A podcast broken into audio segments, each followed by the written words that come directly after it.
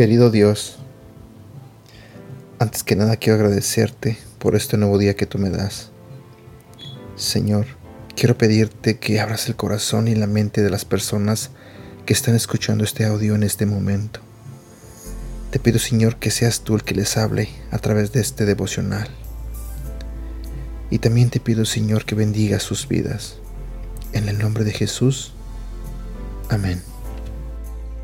Hola, ¿cómo estás? Buenos días.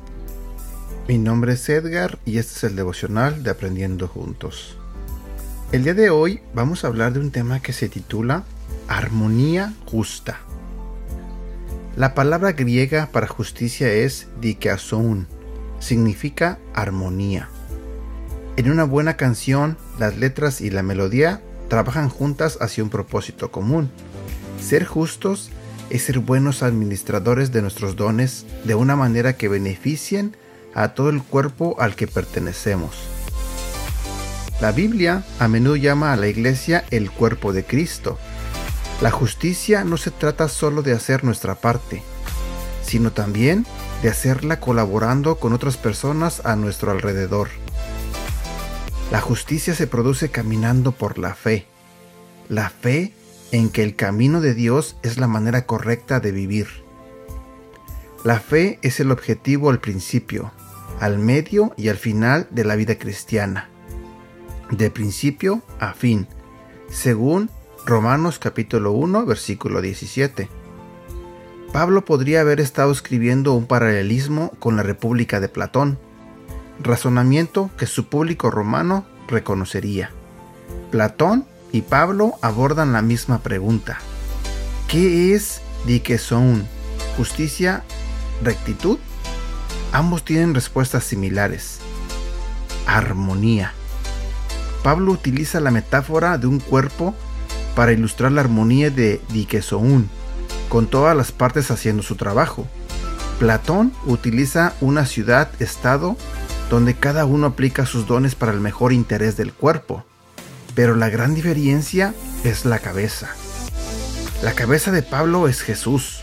La de Platón es un grupo de personas capaces, los guardianes.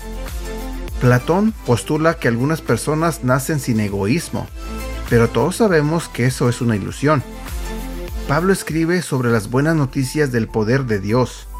Esa es la verdadera fuente de unidad. La fuerza de la armonía viene de Él. Cristo es tanto la razón de la justicia como la capacidad de lograrla. Como cabeza, Cristo sostiene y dirige el cuerpo.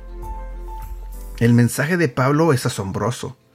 Por medio de la confianza en el poder y la capacidad de Cristo, podemos vivir la justicia a la que Dios nos ha llamado porque tenemos el poder de resurrección de Jesús viviendo dentro de nosotros. Es una afirmación espectacular con la capacidad de transformar nuestras vidas, pero requiere que retiremos las perspectivas falsas, que creamos y actuemos sobre lo que es la verdad. Como creyente en Cristo, la verdad es que en Él y a través de su sacrificio de sangre has sido hecho justo y tienes el poder de vivir rectamente. Mi pregunta para ti es, ¿lo crees? Versículo para recordar. Romanos capítulo 1, versículo 16 y 17. No me da vergüenza anunciar esta buena noticia. Gracias al poder de Dios, todos los que la escuchan y creen en Jesús son salvados. No importa si son judíos o no lo son.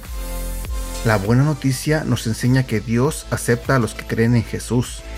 Como dice la Biblia, aquellos a quienes Dios ha aceptado y confían en Él, vivirán para siempre.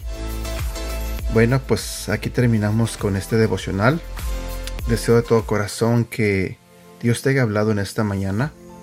No olvides compartir este devocional y también te invito a que nos ayudes a compartir todo lo que publicamos en nuestras redes sociales. Recuerda que puedes encontrarnos en Facebook y en Instagram como Aprendiendo Juntos. Que tengas un bonito día y que Dios te bendiga.